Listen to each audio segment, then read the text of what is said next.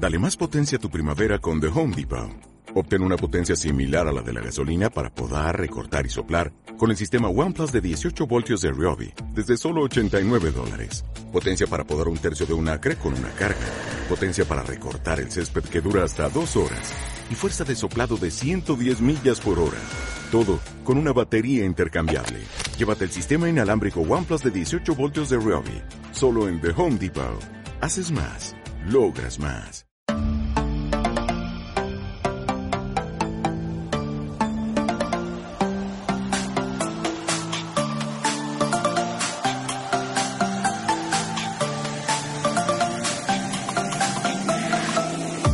Hola a todos y bienvenidos a una nueva entrega del podcast de pasatoreléctrico.es. Como todas las semanas, eh, con vosotros David Montero y me acompaña Miguel Millán. Hola Miguel. Muy buenas David, muy buenas a todos. Episodio número 36.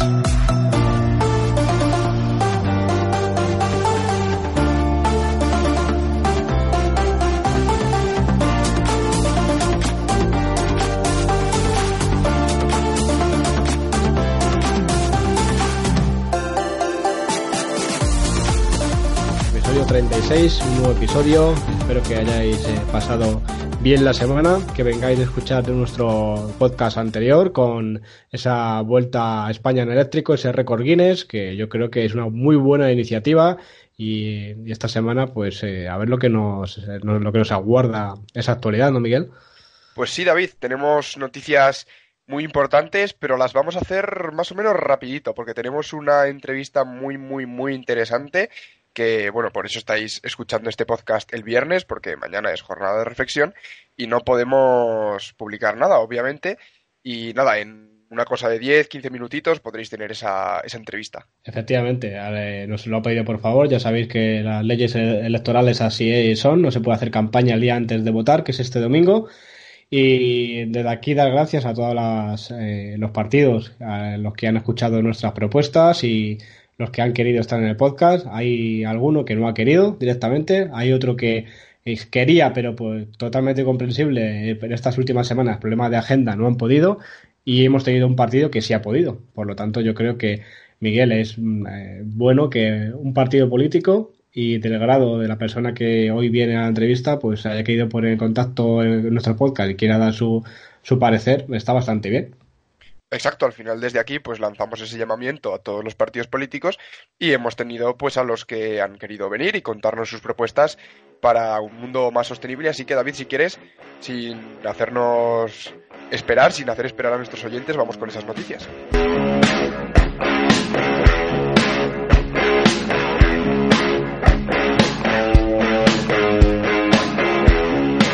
Comenzamos con el DS Crossback y TENS, que ya tiene precio en España y partirá desde los 38.400 euros. Un precio con descuentos incluidos de concesionario y demás, que bueno, pues viene yo creo que a, competir un poco directamente con ese Model I de Tesla, ¿no? Y bueno, vamos a repasar un poquito características. Una batería de 64 kilovatios hora y una aceleración de 0 a 100 en 8,7 segundos. No está nada mal.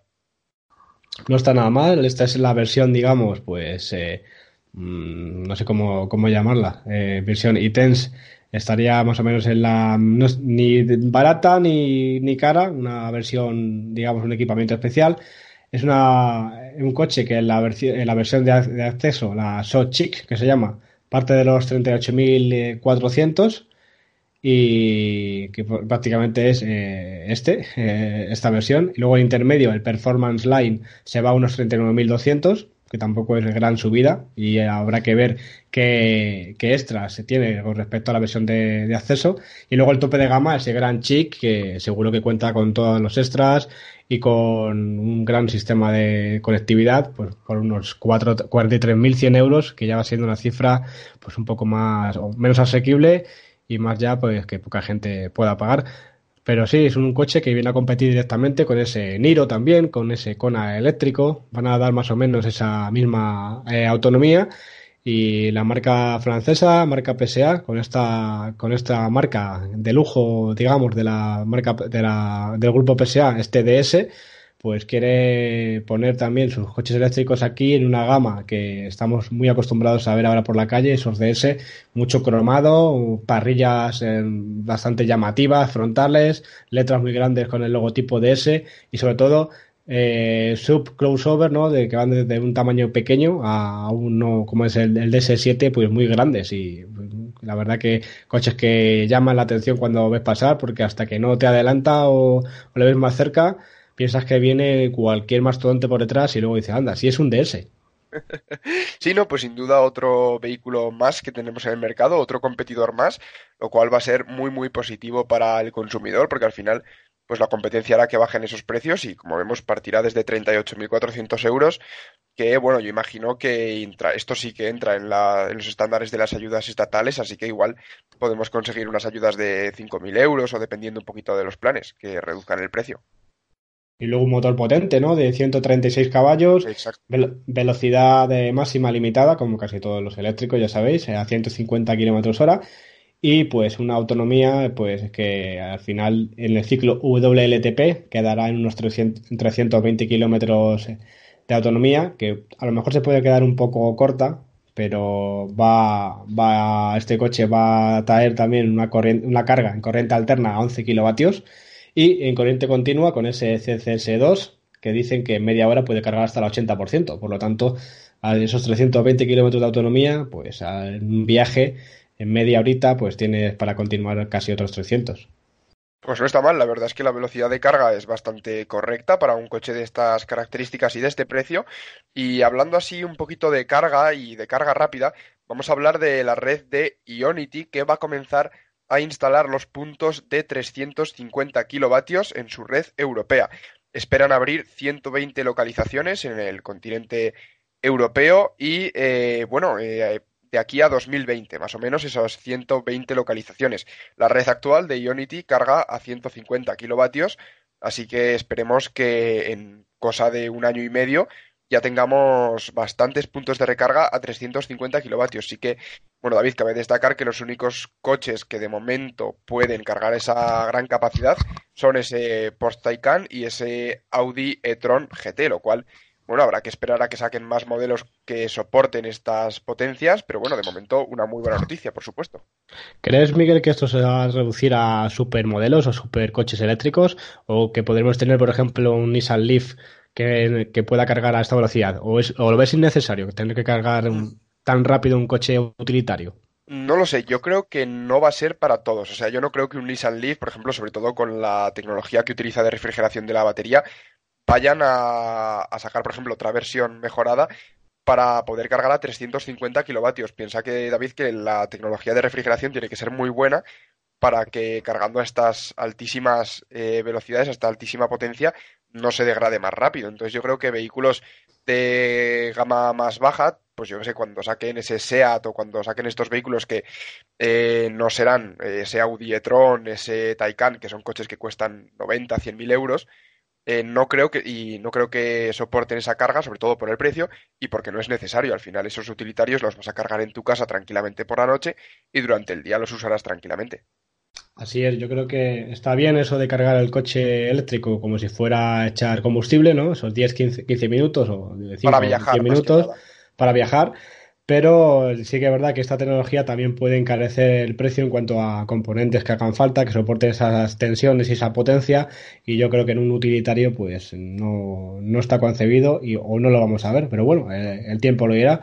La red Ionity, que como sabéis eh, esta semana ha anunciado ya que está en proceso de, obras en, del segundo punto aquí en España, por en la zona noreste, y que siempre nos tiene a bien etiquetar en Twitter cada vez que va abriendo pues alguna estación, como ha sido la de esta semana en Dresden, en Alemania, un montón de puntos de recarga y que bueno, viene bien que nos vayan informando, pero sobre todo que yo creo que quiero que sus planes en España pues puedan ser un poco más ambiciosos, ¿no? Sobre todo con la aceptación que tienen aquí las marcas alemanas y del, del consorcio que ha hecho Ionity, que nos pongan por lo menos una red igualitaria a Tesla o en, su mayor medida para que también pues, podemos tener más competencia y más para elegir y sobre todo que podamos viajar. Exacto, al final yo entiendo que los países del sur de Europa estemos un poquito más a la cola de esto, ¿no? Porque, bueno, los mercados del norte de Europa sí que se compra muchísimo más vehículo eléctrico que aquí. También, pues bueno, hay que hablar del poder adquisitivo, ¿no? En el norte de Europa, pues hay gente, hay mucha más gente que se puede permitir a día de hoy un vehículo eléctrico. Pero bueno, poco a poco va entrando Ionity en España y ya hemos visto ese nuevo punto de recarga que están construyendo. Y dentro de un año o dos, como mucho, pues ya tendremos bastantes más puntos de Ionity y de otras iniciativas pues como de Iberdrola o de Endesa, que ya veíamos que estaban eh, haciendo inversiones multimillonarias para, abrir esos puntos de recarga a lo largo de España. Lo que sí que quiero ver, eh, que habrá que esperar, me imagino, será las tarifas de carga ultra rápida, porque imagino que serán un poco más caras que, de carga normal. Si esa tarifa plana de 8 euros, ¿no? Cargues lo que cargues, yo creo que con esos 350 kilovatios de potencia no, no va a ser así. Será un poco más. será un poco menos asequible y también es un poco a ver hasta dónde se puede llegar para que no supere tampoco el precio a viajar con uno de combustión. Tampoco pueden jugar con esa. hay que, verdad que hay que contar con que sean en coche de combustión de, las mismas prestaciones, gastará bastante, pero hay que contar con ese hándicap, ¿no? Esa visión de que no puede costar más cargar un coche que echar combustible. Exacto, al final eh, piensa David que en la mayoría de los viajes cuando tú paras a, a descansar o pues pones a cargar tu coche y no necesitas, o sea, tú no estás únicamente 15 minutos, ¿no? Que con estas potencias podrías cargar el 80% en unos 15 minutos. Tú cuando paras y pones a cargar tu coche puedes estar tranquilamente media hora o tres cuartos y no es necesaria esta, esta elevadísima potencia, aunque sí que es verdad que para comerciales o para gente de negocios que está todo el día en el coche moviéndose de un lado para otro, que tienen que hacer un montón de kilómetros al día, yo lo veo bien para esas ocasiones, ¿no? En las que hoy me quedo sin batería, tengo que llegar aquí antes de las 6 de la tarde, venga, paro 15 minutos, cargo rápido, pago un ese extra, ¿no? De la tarifa ultra rápida, pero bueno, en general yo creo que la mayoría de viajeros mm, no lo va a utilizar esta potencia tan, tan elevada.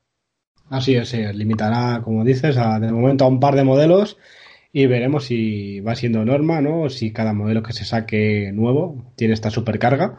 Pero de momento, bueno, pues eh, un golpe sobre la mesa de igualar tiempos de, de recarga en un eléctrico versus combustión. Así que también bienvenido sea. Habrá que ver, habrá que ver. Vamos con Amazon, con Jeff Bezos, el CEO de esta famosa empresa que todos conocemos, y que, bueno, si queréis apoyarnos podéis comprar con nuestro link de referidos en Amazon. Pero bueno, aquí meto un poquito de spam así entre noticia y noticia, pero vamos a hablar de Jeff Bezos, que han invertido 700 millones de dólares en la compañía de coches eléctricos Rivian. Eh, Jeff Bezos habló sobre el tema de los vehículos eléctricos, de cómo va a ser el futuro, de cómo todas las industrias se están moviendo hacia ahí. Así que bueno, hemos visto esta super inversión y, bueno, habrá que ver qué tal Rivian con esa Rivian R1T Pickup y con ese Rivian R1S SUV con una capacidad de 180 kilovatios hora de batería. Habrá que esperar a ver qué tal.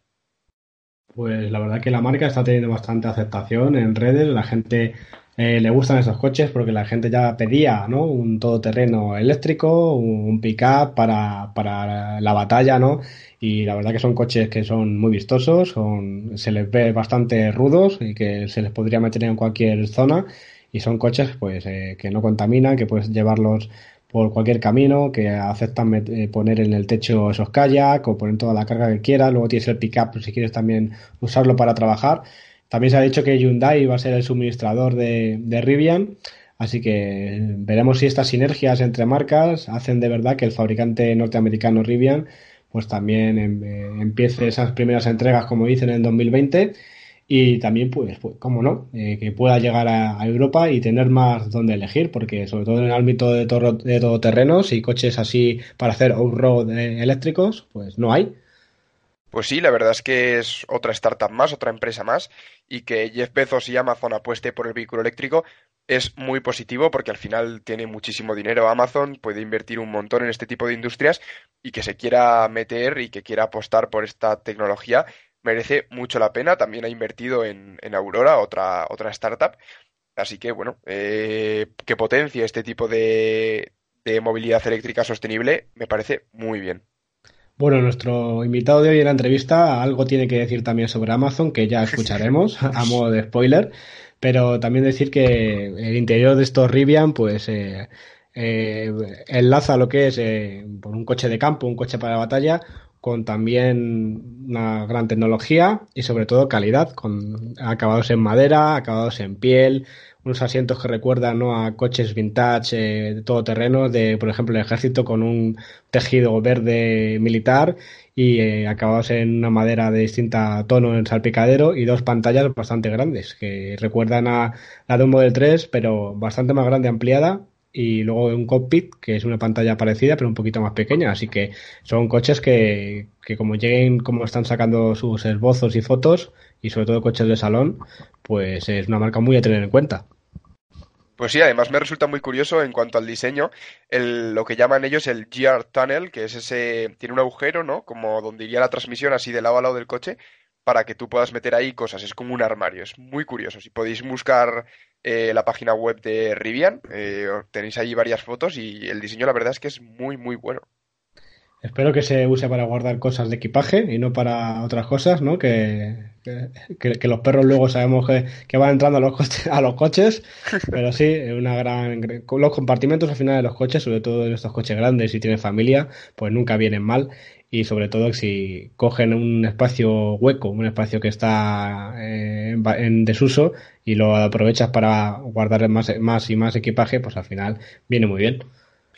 Exacto, vamos David con la siguiente noticia rápidamente, que nos queda poquito para esa entrevista. Y vamos a hablar un poquito sobre Tesla, ¿no? Sobre el Model 3, qué está pasando. Hace unas semanas que no comentamos nada de entregas, de unidades, de, cifras, que tanto nos gusta comentar aquí. Así que vamos a hacer un pequeño repaso de cómo van esas ventas del Model 3 y sobre todo de la producción, que parece que no se habla mucho y como que se está estancando un poco y tal, pero vamos a comentarlo por encima. Hay que decir que Tesla ha fabricado 261.900 unidades del Model 3, 43.300 de ellas el último cuatrimestre fiscal. Tesla ha conseguido una, un ritmo de 6.000 unidades a la semana, eh, más o menos estables ya, o sea que una producción bastante buena. Sí que es verdad que, no son las 10.000 que prometían, pero bueno, están ahí trabajando en escalarla y dentro de poco llegarán a 300.000 entregadas. Así que, bueno, hay que ver un poquito qué es lo que va a pasar, sobre todo ahora con, la, con esta guerra comercial ¿no? que está habiendo entre Estados Unidos y China. Habrá que ver hasta qué punto esto afecta a Tesla en sus ventas en China, que sabemos que es un gran mercado. Y bueno, por eso también eh, tuvieron una, una, estrategia muy buena de, de, construir una fábrica ahí en China, ¿no? Para evitarse todos los aranceles que ahora vemos que tanto el gobierno de Trump como el gobierno chino están ahí poniéndose aranceles mutuamente y sobre todo, bueno, con temas tecnológicos. Habrá que ver un poquito lo que pasa, pero vamos, ahí están esas cifras de ventas del Model 3, 261.000 en total y 6.000 a la semana.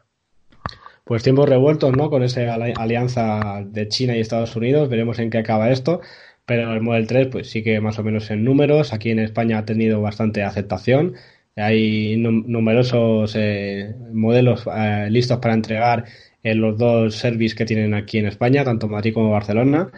Y cada semana se entregan unos cuantos y al final pues es un coche que ha tenido mucha, mucha aceptación, que ha gustado mucho para, para este país y sobre todo en Europa.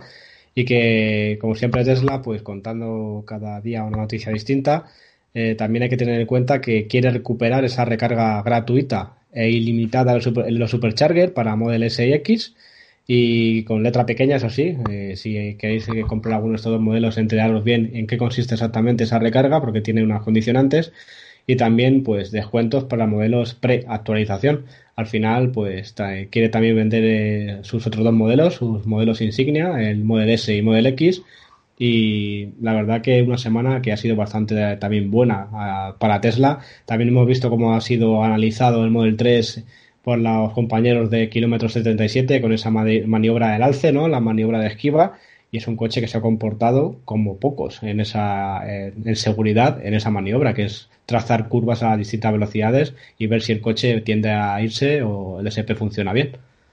Pues sí, bravo por Tesla y ahí hemos visto esos descuentos de casi 3.000 euros, bueno, dólares en ese Model S y el Model X para intentar recuperar un poquito las ventas de los topes de gama, que sí que es verdad que con la llegada del Model 3 pues se han visto un poco afectadas las ventas de tanto de la berlina de tope de gama como del Model X SUV, que bueno, es verdad que como si te pones un coche de 35.000 dólares frente a uno empezando en 71.000, pues obviamente va a caer la demanda del más caro, ¿no? Así que hay esa, esa rebaja del precio para, para intentar fomentar otra vez que la gente compre el Model S y el Model X. Pues sí, al final mm, todos quieren saber de dónde vino Tesla, cuál fue el primer modelo que sacó eh, en masa, porque se recuerde que el Model S pues es uno de los primeros que salió a la venta, sin contar esa primera versión de Tesla Raster. Y, nada, al final el Model S es el, para mí es el buque insignia ¿no? de Tesla, el modelo representativo y tampoco tiene que descuidarse de esas ventas y de, de sus clientes, pues como hemos visto, pues incentivándoles un poquito más también.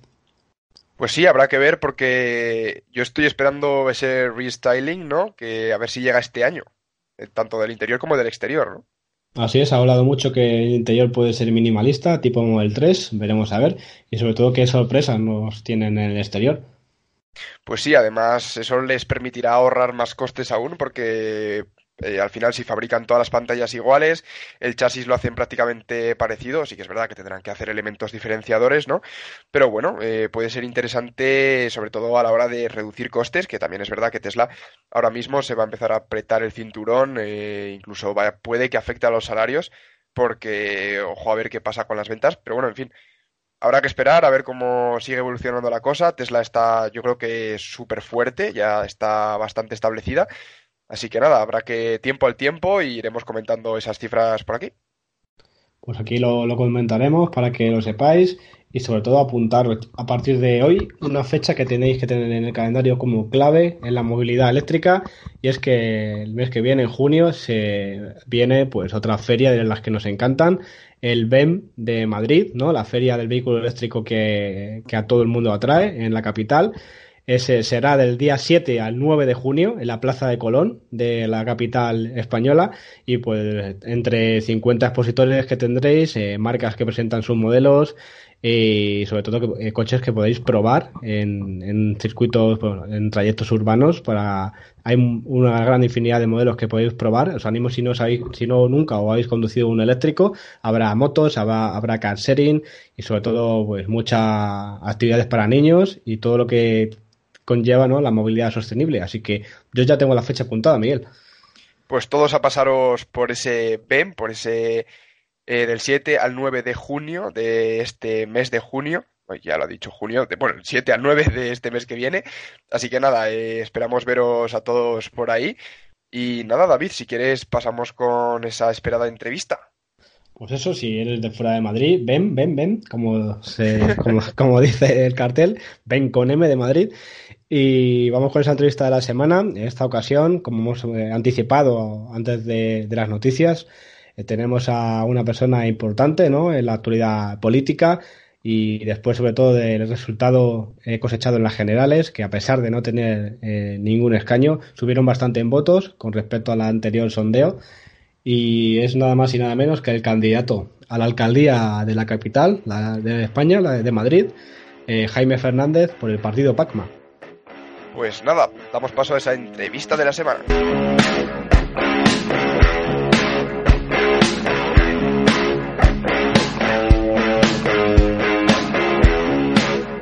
Esta semana en la entrevista de Pásate al Eléctrico hemos querido contar con alguien que pues también está en el ámbito político para que nos cuente desde su partido cómo es la movilidad sostenible, la transición ecológica que tanto queremos y para que desde ese partido nos digan eh, cuáles son sus propuestas en cuanto a calidad del aire. Y para ello eh, tenemos el orgullo de contar hoy con Jaime Fernández, candidato a la alcaldía de Madrid por el partido PACMA. Buenas tardes, Jaime. Hola, buenas tardes. Encantado de que esté con nosotros, pues eh, por lo menos ver, la, ver, la visión desde un partido eh, político que, tanto también eh, oyentes buscan, desde las instituciones, buscar exactamente cuál es la postura de cada uno en respecto a calidad de aire y medio ambiente. para quien no le conozca, ¿qué es PACMA? Bueno, PACMA es el único partido animalista que existe a nivel nacional en España y es un partido, pues bueno, que tenemos, estamos, eh, eh, nosotros trabajamos en, tres ejes. Uno que es eh, los animales, que es por el que nos conoce realmente la mayoría de las personas. pero luego tenemos otros dos ejes muy importantes que son la justicia social, que incluye todo tipo de derechos para las personas, y luego precisamente el medio ambiente, que podríamos decir que es el eje transversal que recorre todas nuestras políticas, porque nosotros consideramos que hoy en día la verdad que hay una emergencia climática, entonces sin, sin cuidar el medio ambiente es imposible cuidar animales y personas. Está claro, esta semana hemos escuchado en muchas radios como movimientos, sobre todo juveniles, como los de Friday o Actuación Rebelión. Hay muchos que se dedican a, declarar, ¿no? Y que, que por favor de, ya se declare el estado de emergencia climática, que parece ser que hay gente que todavía no lo quiere saber, pero estamos inmensos en, en algo que de no poner ya cura, pues eh, esto ya no, no va a tener remedio y no va a haber vuelta atrás para el planeta. Eh, lo que los oyentes seguro que quieren, pues aparte de lo que tengáis eh, exactamente en la ciudad de Madrid, como candidatos también a, Europa, que sé que también os habéis eh, presentado y que también os presentasteis a, las generales, ¿qué visión tiene de la movilidad sostenible y de la calidad del, aire PACMA en cuanto a movilidad eléctrica o energía renovable? Sí, no, vamos, nosotros evidentemente apostamos totalmente por una descarbonización de, del transporte, ¿no? Eh, por supuesto, apostamos por un transporte público de calidad y, a ser posible, por un transporte público eléctrico. Pues sí, o fomentar más el metro o el, o el autobús de, vamos, el transporte de superficie que sea un transporte eléctrico, ¿no? Eh, y a ser posible pues eh, más barato también para que todo el mundo pueda tener acceso. Y por supuesto pues también la parte que es importante que la gente a veces no cuenta con ello en esta parte de transporte que son los transportes que ya no tienen ningún tipo de motor ni eléctrico ni, ni nada como son las bicicletas o como son incluso caminar no o sea mejorar las aceras de nuestras ciudades mejorar aceras y, también esos carriles bici que pues en Madrid es cierto que hay alguno o hay, alguna crítica también sobre algunos de ellos pero sobre todo si salimos de lo que es el Madrid capital pues hay muchas eh, poblaciones que no tienen esos carriles bici habilitados y que vendría muy bien para la calidad de aire también de esa, de esa población. En cuanto a, esto estamos de acuerdo con, con vosotros ya que eh, sustituir el parque actual de automóviles por los mismos millones de coches eléctricos, pues tampoco sería muy ni medioambiental, ni aconsejable, ni ecológico. y, sobre, todo según está, según está planteado actualmente, porque eh, realmente hoy en día la energía que se saca para, para vehículos eléctricos se saca de las mismas centrales contaminantes que, que el resto, ¿no? O sea, sí, se habría que hacer realmente una política que fuese estatal o incluso a nivel político que primase sobre todo las energías renovables. Es decir, si pudiéramos, si pudiéramos hacer que los coches eléctricos utilizasen solamente energía renovable, pues estaría estupendo. Pero si lo que hacemos es utilizar energías eh, que vengan de combustibles fósiles, pues al final vamos a seguir contaminando igual o incluso más, porque tú sabes que los procesos de fabricación de hoy en día de las baterías de litio son súper contaminantes y que, y que si encima tenemos, ves eso, lo que te dices, millones de coches conectados a una red eléctrica que vengan pues del carbón o de centrales eléctricas eh, nucleares o entonces pues no, no vamos a solucionar nada realmente. Así es, tenemos ahora mismo un mix en este país de un 60% libre de CO2, con un 40% más o menos renovable y el otro 20% nuclear. ¿Cómo, cómo se, ¿Qué postura tiene su partido, PACMA, en cuanto a, la energía nuclear y el uso de renovables? Eh, si tiene un plan de carrera, pues eh, de aquí a, como casi todos, a 2050, del 100% de que la energía pueda ser renovable en el país. Sí, hombre, la, idea, la idea incluso, estos son unos datos que se manejan de manera global a nivel europeo, incluso a nivel de las instituciones de, de la ONU y más elevadas, de, ir reduciendo y que en 2050 o dos, pero vamos, a nosotros la verdad que se nos hace, se nos hace largo porque hay estudios eh, pues de la Agencia Internacional de la Energía que ya decían que en 2000, que 2000, vamos, daban la cifra de 2017 como la cifra a partir de la cual si no empezábamos a reducir el, dióxido de carbono en la atmósfera, pues eh, ya íbamos a estar en los dos grados y de ahí no el aumento de dos grados y no íbamos a poder bajar de eso, ¿no? Entonces, eh, yo creo que hacen falta eh, realmente, bueno, y nuestro partido piensa que hacen falta medidas urgentes y que sean de aplicación realmente inmediata. Las, las centrales nucleares, todos sabemos que, evidentemente son unas centrales que, no, no, producen dióxido de carbono, por esa parte también, pero tienen unos residuos, pues bueno, que son, que son absolutamente terribles y que contaminan la Tierra durante pues, pues una cantidad de años que es, que es, que es totalmente disparatada. Si llegásemos algún día a tener la energía de fusión, que es una energía pues limpia, pero, pero bueno, parece que hoy en día los experimentos del ITER todavía son pues, pequeños experimentos en los cuales se, consume mucha más energía de la que se produce, así que no pensamos que eso sea a breve plazo. pensamos que lo que hay que hacer es fomentar mucho más eh, las energías renovables, incluso pues en la construcción de las viviendas, hacer que las que las propias viviendas sean eh, sean autosostenibles, incluso que produzcan energía que la puedan meter luego y que, y que se pueda difundir, vamos. Llevamos oh, pues un tiempo en Madrid sobre todo que las actuaciones como ese Madrid Central parece que van mejorando la calidad de aire, ya hay estudios, aunque todavía no son concluyentes, pues hay pequeños esbozos ¿no? de lo que se está consiguiendo y esto va más. Y la verdad que, que si su partido, por ejemplo, si ustedes consiguieran la alcaldía, eh, abogaría por este sistema o endurecería más, endurecería más eh, aún a los coches de combustión o directamente, pues una buena medida sería eh, aumentar esas zonas verdes y sobre todo aumentar la peatonabilidad de las calles, ¿no? Sí, todo eso que comentas, la verdad que son, que son medidas bastante positivas. De hecho, desde nuestro partido estamos totalmente a favor de Madrid Central. incluso lo que proponemos realmente es aumentar ese Madrid Central, ¿no? Porque ahora mismo se están quedando barrios eh, pues que están quedando fuera del juego del, de la limpieza de los, del aire, ¿no? Y además, eh, no sé si sabes, eh, yo lo he comentado ya en algunas entrevistas, que van a hacer una plataforma logística gigantesca de Amazon en Villaverde, que es una plataforma que Villaverde está a 7 kilómetros y medio de sol. Y van a hacer una plataforma logística para distribución de todo el material que se compre, pues que se compre en Amazon para distribuir desde aquí, ¿no? Con lo cual es, con lo que va a implicar eso de, de movimiento de camiones, de, furgonetas, de motos, que eso va a ser una barbaridad. O sea, realmente todo ese, todo ese, ese, vamos, la contaminación que se va a producir del aire a 7 kilómetros y medio de Madrid, a lo mejor va a hacer que, el Madrid central, tal y como está planteado, sea totalmente ineficiente, verdad. Así es, la gente a veces tampoco piensa cuando compra algo en Amazon, que está muy bien, es muy cómodo, que te lo traen a casa, pero a lo mejor ese mismo producto está en tu comercio o en tu centro comercial al que puedes ir andando y pedirlo por una plataforma digital implica eh, que ya tiene algún transportista, seguro en un medio no ecológico, llevarte a tu casa esa, ese paquete, a lo mejor no estás, se tiene que ir, tiene que volver y toda esa huella de carbono asociada, pues eh, parece que, que, la obviamos, ¿no? Pues sí, además es una, es una huella de carbono que está encima libre de, de sanciones fiscales, porque sabrás que la Organización Mundial de Comercio solo, solo graba donde se producen, es decir, si se producen los materiales en China, pues graba al, productor, pero luego todo, todo el transporte no está grabado. Eh, eh, entonces, es surrealista. O sea, que no, haya una que no estén grabados, que no haya impuestos por la contaminación que produce todo el transporte. Por eso es tan barato. Vas a un supermercado y compras unos espárragos de China y son más baratos que unos espárragos de Navarra, ¿no? Porque realmente eh, no les cuesta nada traerlos. O sea, no hay, no los meten en contenedores gigantescos, los traen todos a mansalva y no están pagando un impuesto por la contaminación que están haciendo al planeta.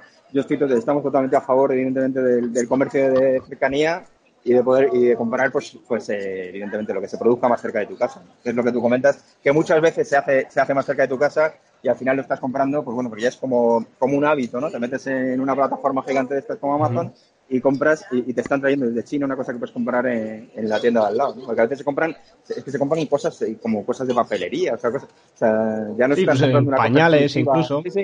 Claro, no estás comprando una cosa exclusiva que no, que, que, no, no, lo venden en ningún sitio del mundo y lo encuentras solo en un lado, ¿no? La gente está comprando todo, ¿no? Y es una cosa, es una cosa que evidentemente contamina. Hay que, hay que fomentar, la verdad, una reducción del consumo y, y, unos hábitos que sean un poquito eh, más coherentes con lo que le va a pasar a este planeta realmente. La verdad que desde Partido Pacman pues es algo que a pasateléctrico.es es muy similar, ya que también hemos tenido episodios en nuestro podcast sobre emisiones en la alimentación. Todos sabemos también eh, toda esa ganadería industrial y todos los mataderos, todo ese CO2 que provocan. Y desde aquí también, pues, ¿tenéis algún plan sobre pues, granjas industriales, eh, eh, algunas que, que, se tengan que cerrar? En el, en el ámbito de alimentación también se puede rebajar eh, esas emisiones y PACMA ha pensado también en ello. Sí, se puede rebajar muchísimo, la verdad. como tú comentas, en las granjas industriales y sobre todo las macrogranjas industriales, estas mega gigantescas como la de Binefar en Huesca que se está construyendo, que es una cosa, que es una cosa salvaje, o sea, realmente es una cosa desproporcionada, va a ser la granja industrial más grande del matadero, vamos, industrial más grande de, toda Europa, que, nadie lo ha querido tener en ningún su país y sin embargo no lo han traído a España, porque en España, en España, digamos, ya hay, ya hay más cerdos, por ejemplo, en España que personas. con lo que eso implica de, contaminación de purines. Los purines son por los residuos de los cerdos y que eso contamina las aguas residuales, las aguas subterráneas. Hay pueblos en Cataluña que ya no que necesitan que les, les traigan el agua con, camiones cisterna, porque ya no tienen, no pueden, el servicio de agua pública y, potable ya no es ni potable ni, ni pública. Entonces necesitan, es, es una cosa disparatada, o sea, que, que, estemos manteniendo un sistema de alimentación que aparte de que provoca sufrimiento animal con el cual evidentemente estamos en contra, es que provoca una contaminación salvaje para nuestro planeta. La verdad que muy interesante. Entonces, sí, vamos, perdona, estamos, entonces evidentemente nosotros lo que, lo que solicitamos es que no se abran más eh, macromataderos de estos y los que hay que se pongan las regulaciones que, se tengan que cerrar.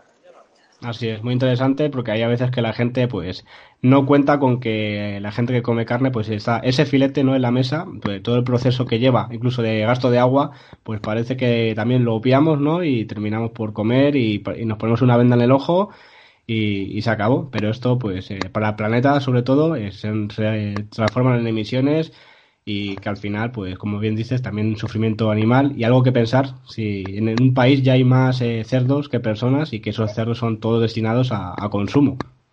Sí, sí, además es que eh, desde un punto de vista energético, eh, lo que se produce con la carne es como lo que se produce con la fusión, que se gasta más energía de la que se produce. O sea, se gasta mucho más agua en producir carne que en, que en producir cereales se gasta mucho más, eh, mucho más, incluso la, energía, luego hace falta el transporte para llevar a los cerdos de un sitio para matarlos, a todo lo que estás contaminando, ya no solamente el proceso en sí de tener los propios cerdos, sino todo lo que, lo que lleva alrededor. Es una cosa terrible, una cosa eh, monstruosa para el medio ambiente y, por supuesto, monstruosa para la ética humana, yo creo. Eh, volviendo al transporte, eh, en Madrid, pues eh, tenemos un debate bastante mm, siempre en redes sobre esos autobuses, ¿no? De MT y si ha leído el, informe sobre, sobre emisiones de Transport and Environment, una página que hay en, en, Bruselas sobre el GNC. ¿Y qué, piensa sobre esos autobuses ¿no? que se acaban de comprar de GNC y que porque han costado un dinero, pues van a estar por lo menos una década seguro rodando por Madrid? Y cuando se ha comprobado de que, ese GNC pues eh, no ayuda en nada al medio ambiente, tanto en emisiones como esas emisiones del pozo a la rueda desde que se extraiga ese gas natural, eh, si, si ese dinero se hubiera guardado y para, para la compra, como ha hecho por ejemplo el Ayuntamiento de Badajoz, de esos eh, autobuses eléctricos. ¿Qué, opina? ¿Cuál es su opinión del GNC? nosotros estamos totalmente en contra de ese tipo de, extracción de gases que son, que son una locura, la verdad, porque al final están asociados también a, muchísimos problemas, y, como el fracking, que está asociado incluso con, con, seísmos. O sea, la verdad que estamos totalmente en contra de ese tipo de, de, extracción igual. Y lo de los autobuses, la verdad que sí, que lo que comentas tú, que es que realmente pues nos hemos endeudado para unos 10 años de una manera totalmente absurda, porque que yo sepa, en Madrid ahora mismo hay una línea solamente que es eléctrica, que es la línea 76, pero lo otro que son que los venden ahí como autobuses, estas líneas son los autobuses nuevos y ya habéis, ya habéis, y han traído autobuses que son igualmente contaminantes. O sea, yo creo que ha sido ahí la industria lo ha vendido muy bien, la ha vendido, ha, conseguido colarlo como si esto fuese una cosa mucho más eh, limpia y mucho más ecológica y mucho más verde y es mentira realmente. O sea, no hay, no hay, de hecho no hay nada que lo demuestre que es, que es realmente mejor y además y, y, unos sistemas de producción mucho más caros que contaminan además el ambiente y los sitios donde, donde se producen los destruyen por completo. O sea que realmente no, no, no son nada positivos realmente. En el caso del coche eléctrico, pues hemos visto que hay ya planes de gobierno, esas, esas, ayudas, esas ayudas para puntos de recarga. En el caso de que gobierne tanto Comunidad de Madrid, ayuntamientos, o si hubiera gobernado en España, eh, ¿qué ayudas se habría ofrecido PACMA en cuanto a la adquisición de coches eh, eléctricos o como muchos abogan sobre esa, ese, quitar, por ejemplo, el IVA en este tipo de coches? Sí, la verdad, cualquier tipo de ayudas de ese tipo son buenas o, o las, que se, las que hacen que te permiten que en el garaje de tu casa pues tengas un punto eléctrico y que te lo pague la propia compañía o incluso sí, quitar el IVA o, subir o, casi mejor que eso, casi subir los impuestos al resto de coches para que así para que así realmente la gente tienda a, a comprarlo más barato porque hoy en día los coches eléctricos siguen siendo coches bastante caros. Y lo que es fundamental, evidentemente, es el aumento de puntos de recarga, porque hoy en día te haces un viaje largo por carretera y te puedes quedar tirado. Realmente tienes que ir con un mapa, sabiendo a ver hasta dónde llegas, a ver si llegas. Y bueno, lo que pasa que sí que es verdad que hoy en día todavía son, son unos vehículos de producción caros pero bueno, hay que potenciar eh, la investigación en nuevas líneas, pues yo qué sé, a lo mejor el grafeno, por ejemplo, que puede ser una... O siempre está ahí como, como lo que puede ser, que parece un, un quizás, pero bueno, a lo mejor quizás ahora con la línea esta que va a haber en Europa, que van a dar bastantes miles de millones para financiar los estudios sobre el grafeno, que España se meta de lleno, porque puede ser una línea de trabajo para, para abaratar la producción de baterías y que estos coches sean mucho más baratos y que realmente toda la población pueda acceder a ellos. Así es, eh, estamos seguros que de aquí a, menos de un lustro esos coches se van a llegar ya a la par de los coches de combustión, ya sea porque se suban esos impuestos a ellos y porque también baje ese precio de las baterías. Tenemos ya empresas en España que se dedican al estudio sobre I de baterías que van basadas en aluminio, en electrolito sólido. Mm. Y veremos a ver en, qué acaba esto, ¿no? Porque la verdad que no sabemos qué tecnología será la que, la que tiene el futuro, pero seguramente tiene que ser limpia. Mm. Sí, sí, no, es que, es que no queda otra. O sea, o sea, no hay otra. O sea, no es que eh, José Luis San Pedro lo decía muchas veces, decía, no, no, no es que otro mundo sea posible, es que es necesario, o sea, es que es así, o sea, no, o sea, no va a poder ser otro mundo, o es, o es otro mundo mejor y más limpio, o no habrá mundo realmente donde podamos vivir. En el caso de los cargadores, por ejemplo, eh, municipales, eh, públicos de, que tiene el Ayuntamiento de Madrid, hasta hace poco se quejaban sobre todo esos taxistas no eléctricos que había muchos que, que, han tenido que abandonar su taxi y volver al coche de combustión porque estaban hartos de cómo pues les tenían abandonados. O sea, creo que eran tres o cuatro cargadores los que había en Ayuntamiento de Madrid y a veces había dos que ni, que ni funcionaban, como esa metrolinera que el proceso de carga es tan, tan bueno porque aprovecha esa, esa frenada del metro y la, los taxistas pues se quejaban de que eran 30 y ahora pues eh, si llegan a, una decena eh, hay que dar gracias y a mí yo creo que como una ciudad, como una capital europea pues me resulta muy triste ¿no? que un coche y un taxista eléctrico se tenga que volver a pasar a, a combustión, volver a, a retroceder porque no, no se le apoya, ¿no? Sí, la verdad que es que se, eh, eh, son cosas un, poco incomprensibles, ¿no? Me parece que son que se hacen como en momentos electoralistas un poco, ¿no? Decir, vamos a meter ahora 30 puntos de recarga, pero luego a lo largo de los años de, gestión realmente como que se te olvida un poco, ¿no? Eh, es un poco lamentable que, además esto haya pasado con, pues bueno, con un, con un gobierno de progreso, ¿no? como ha sido el de, el Madrid, que bueno, que en principio, pues bueno, parecía que iba a hacer muchas más cosas, pero luego ellos mismos lo han reconocido, ¿no? Que al final realmente pues se han centrado en, eh, al final solamente en Madrid Centro y en Madrid Centro pues para algunas cosas pues las han dejado un poco de lado, pues, eh, pues como la gestión de, basuras o lo que tú comentas de los puntos de recarga, que la verdad que habría que, habría que aumentar muchísimo más. O sea, tendría que ser una cosa realmente habitual. Si queremos que la gente pueda tener un coche eléctrico, necesita recargarlo. Y si no puedes recargarlo, pues no puedes tener un coche eléctrico, con lo cual es una cosa absurda, claro.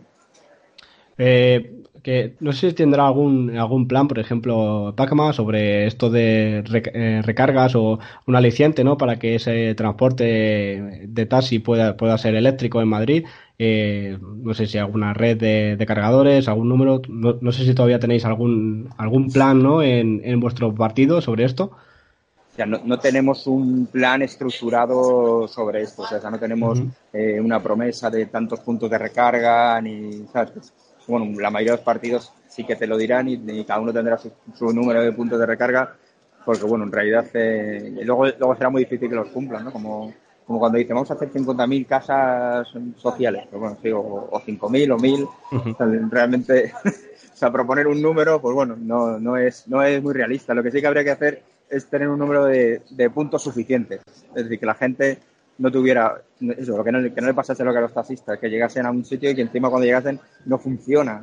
O sea, que es absurdo. O sea, lo que tiene que hacer es un mantenimiento bueno y eso evidentemente todo tiene que estar gestionado de manera municipal y dedicar el dinero pues a las cosas que realmente interesan a, a una ciudad mucho más verde y mucho más limpia, que es lo que queremos todos, yo creo. Además, Madrid se está convirtiendo en una ciudad en la que si vives en el centro o, en las zonas eh, periféricas no hace falta ni hace falta comprar coche ni poseer. Está el transporte público, tenemos esas bicis de alquiler, tenemos esos car sharing, coches de alquiler, eh, sharing, motos de alquiler e incluso esos patinetes. ¿Qué, opina Pacma? ¿Cuál es su postura sobre todos estos? Por ejemplo, la, polémica de los patinetes, si pueden, si no pueden circular y, el car sharing, que, que parece que eh, además de ser, de ser, eléctricos, pues ya pueden hacer de que esa gente eh, no compre coche porque tiene muchos disponibles.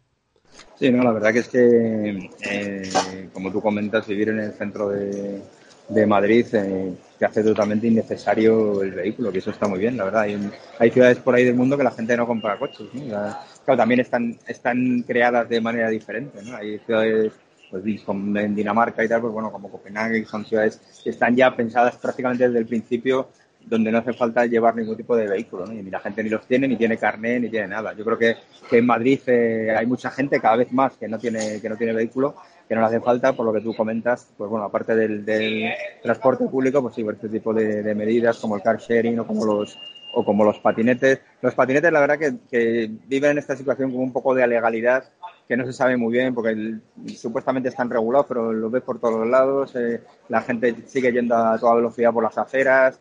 Eh, le da un poco igual. Yo creo que tenía que haber un tipo, un poco de gestión para que todos podamos convivir en una ciudad que sea un poquito, pues un poquito más, más racional para todos, ¿no? O sea, que no te vayas por una acera y de repente te vayan a atropellar con un patinete, la verdad. O sea, yo, creemos creemos que, que, tiene que ser un poquito todo más ajustado a una legalidad que, nos ayude a convivir. O sea, que realmente que sea una ciudad amable en la cual pues podamos todos convivir. La, verdad que los de los puntos de bicimat han aumentado, están llegando, están saliendo un poco ahora de, por fin de, la, de lo que es la M30. Algunos barrios han empezado a salir, poquito, pero bueno, ya han empezado a salir, por el barrio de Concepción, por, por alguno más, yo creo que Moratalá, o sea que bueno, ya han empezado a salir un poco más eh, la verdad que bueno, al principio tuvieron que competir de manera un poco desleal con unas bicicletas que ponían por ahí de algunas empresas que luego las abandonaron, como la de Ofo, aquella que, que dejaron, que dejaron todas las bicicletas, las dejaron ahí como, como bueno, eran alegales y no les costaba nada, pues como les fue mal el negocio las dejaron abandonadas todo y de repente había un parque móvil de bicicletas abandonadas por ahí terribles, ¿no? Pero bueno, yo creo que Bicimap puede ser un servicio que funcione bien si se gestiona bien y se regula bien, de verdad. Por último, la gente también se pregunta sobre esas emisiones o esa situación sobre el vertedero del sur de Madrid, en Valdemir Gómez. Eh, no sé qué, postura, por ejemplo, tiene sobre esto Pacma o sobre esos vertederos que, tanto están causando a los vecinos aledaños, pues un dolor de cabeza, ¿no? Sí, la verdad que se, eh, es una situación terrible. La verdad que nunca se debería haber provocado, la verdad. la existencia de un vertedero tan gigantesco pues bueno, tan cerca de, núcleos urbanos, la verdad. Y, y, sí que es verdad que, bueno, hay propuestas ahora mismo de irlo desmontando poco a poco, que quizá evidentemente no son las mejores para los vecinos, pero a lo mejor son las más realistas. Y, lo que sí que hay que hacer, desde luego, es implantar una, unos principios de, economía circular, en la cual no se, no se utilicen tantos materiales y que se, y que se utilicen muchos menos, que se puedan reutilizar y además que los materiales que se, que se utilicen se puedan reciclar todos para no provocar tantos Valdemín Gómez, la verdad, porque es que al final eh, el, problema es un problema de base. Ahora, el, eso ya está ahí. O sea, lo que hay que hacer es gestionarlo. ¿Cómo se gestiona? Se puede gestionar de manera brutal e intentar desmontarlo entero de golpe, eh, pero ¿qué haces con todo? ¿Sabes? es, es muy complicado. Probablemente sea más fácil, pues bueno, lo que han propuesto, lo que han propuesto desde el ayuntamiento, que es desmontarlo poco a poco, aunque, aunque sea un poco, la verdad, para los vecinos, pues, pues, pues un horror, la verdad porque van a, van a tener que convivir todavía años con ellos. Pero, pero sí, lo que hay que hacer es intentar evitar que haya más y que, y que nunca más ocurra, vamos. Pues totalmente de acuerdo. Espero que nuestros oyentes hayan tenido pues un conocimiento y sobre todo en de aquí al domingo cuando son las elecciones, pues que sepan aquí que Pacma pues aboga por algo que más o menos eh, nuestra página web de Pasatero Eléctrico también busca, que son esas eh, calidad de aire, ese transporte eléctrico sostenible y sobre todo pues eh, la reducción de la huella de carbono eh, mundial. Eh, Jaime Fernández, candidato a la alcaldía de Madrid por PACMA, muchas gracias por haber estado con nosotros y mucha suerte el domingo. Nada, muchas gracias a vosotros por llamarnos. Pues hasta aquí la entrevista de la semana. Espero que os haya gustado, ¿no? también es necesario saber qué actualidad política tenemos, porque luego siempre estamos pendientes, ¿no? De las ayudas al coche eléctrico, de la calidad del aire y todo es empezar, todo es política y sin ella pues tampoco existiría pues esta transición ecológica que estamos viviendo. Por lo tanto, una entrevista yo creo necesaria para saber eh, de qué pie cogea ¿no? pues, eh, el resto de partidos y qué opinan sobre esta movilidad sostenible, ¿no, Miguel? Exacto, muchísimas gracias a Pacma por haber querido estar en nuestro podcast con esa entrevista que sin duda muy interesante y como todo es política, eh, pues, igual tú que nos estás escuchando podrás estar más de acuerdo o menos de acuerdo, pero aún así muchísimas gracias a Pacma por haber querido venir y contarnos esas propuestas. Y nada, desde aquí hacer un llamamiento, pues David, al resto de partidos políticos, si quieren venir al podcast, si algún concejal o algún ministro o algún diputado que se encargue de estos temas, si quiere venir a hablar aquí, tiene su espacio, a contarnos sus propuestas, independientemente del partido. Así que nada, oye, estáis todos invitados.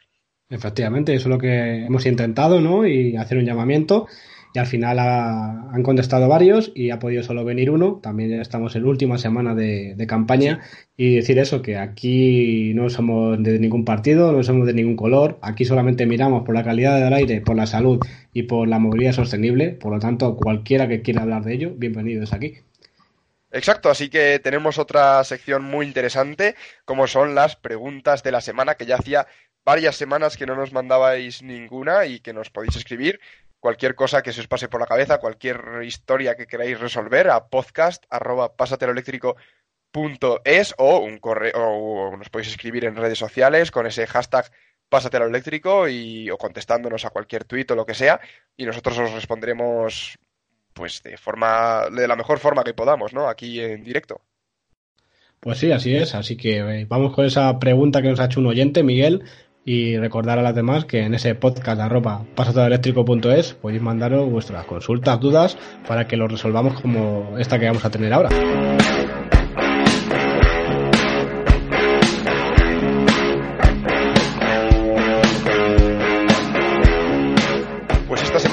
Escribe Ángel Albertos diciéndonos que bueno, es mecánico de automoción y tiene formación como electricista en baja tensión y en maquinaria eléctrica estática. Nos dice que esos conocimientos que tiene le hacen ver que los motores de combustión están obsoletos, obviamente, y que bueno, hace muchos años que las últimas tecnologías eh, anticontaminación tampoco, o sea, también están obsoletas. Así que nada, eh, realmente nos pregunta acerca de la electrificación de los coches, ¿no? Un coche que tú ya tienes, cómo lo electrificas. Su pregunta exacta es, ¿existe alguna iniciativa para hacer posible y menos laboriosa la electrificación de vehículos térmicos? ¿Existe algún fabricante de componentes, motores y baterías para hacer dichas transformaciones?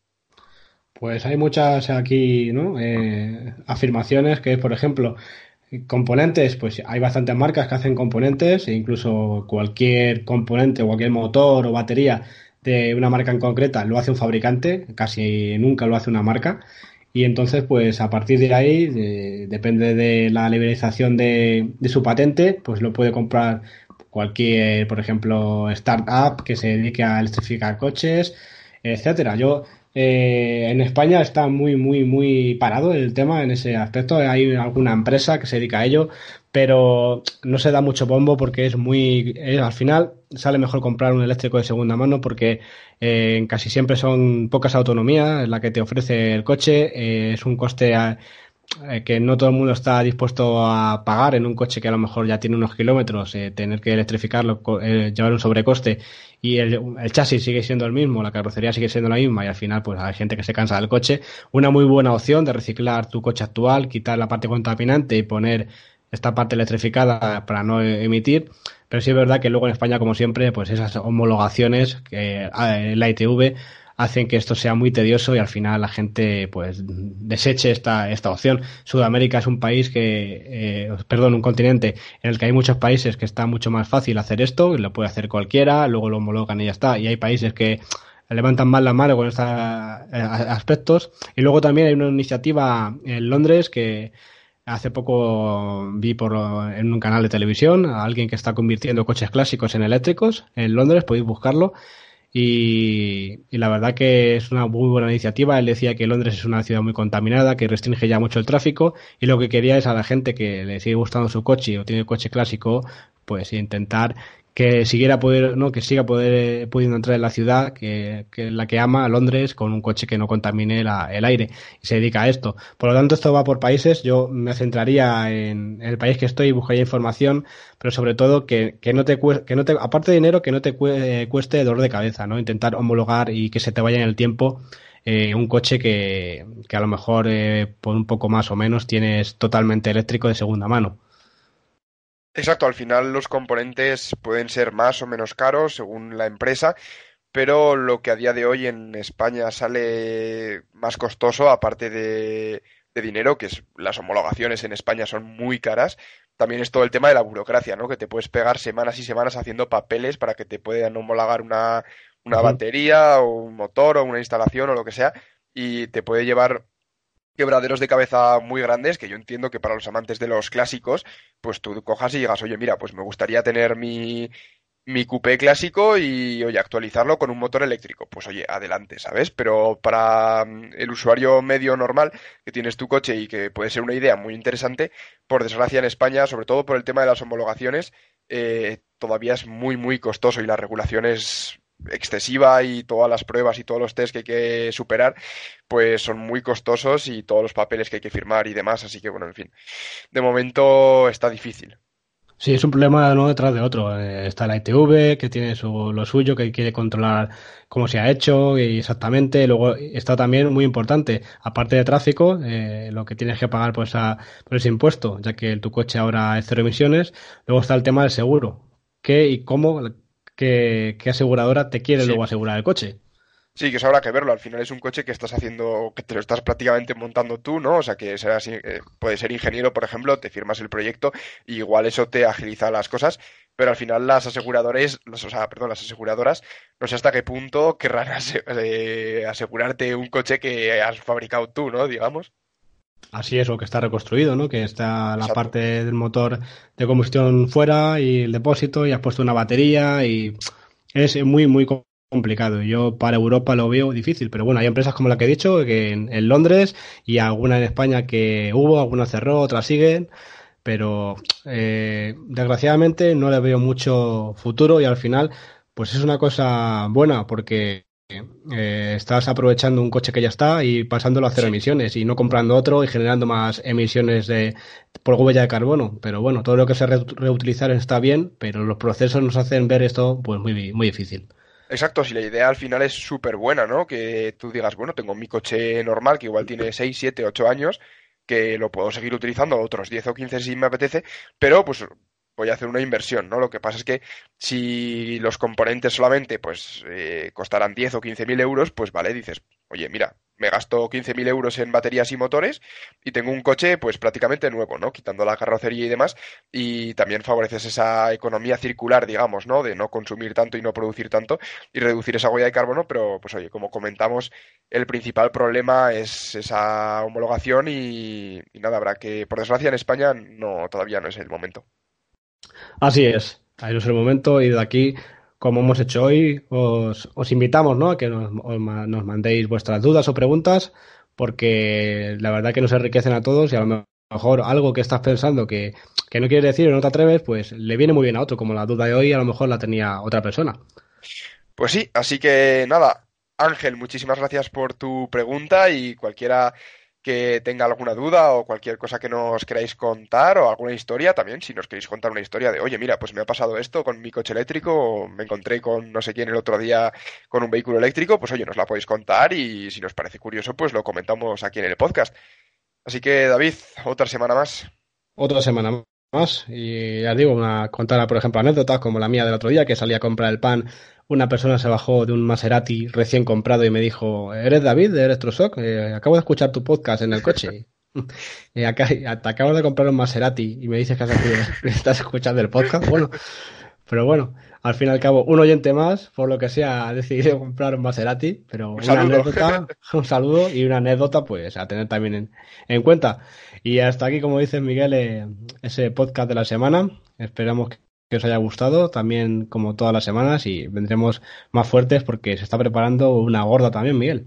Pues sí, la verdad es que la semana que viene, si podemos y si conseguimos cuadrar horarios, sobre todo, que va a ser un poco complicado, tendremos a un invitado muy, muy especial y igual os tenéis que poner las pilas eh, con el inglés, no digo nada más. Así es, international. Y como siempre, Miguel, nos despedimos diciendo, pásate al eléctrico.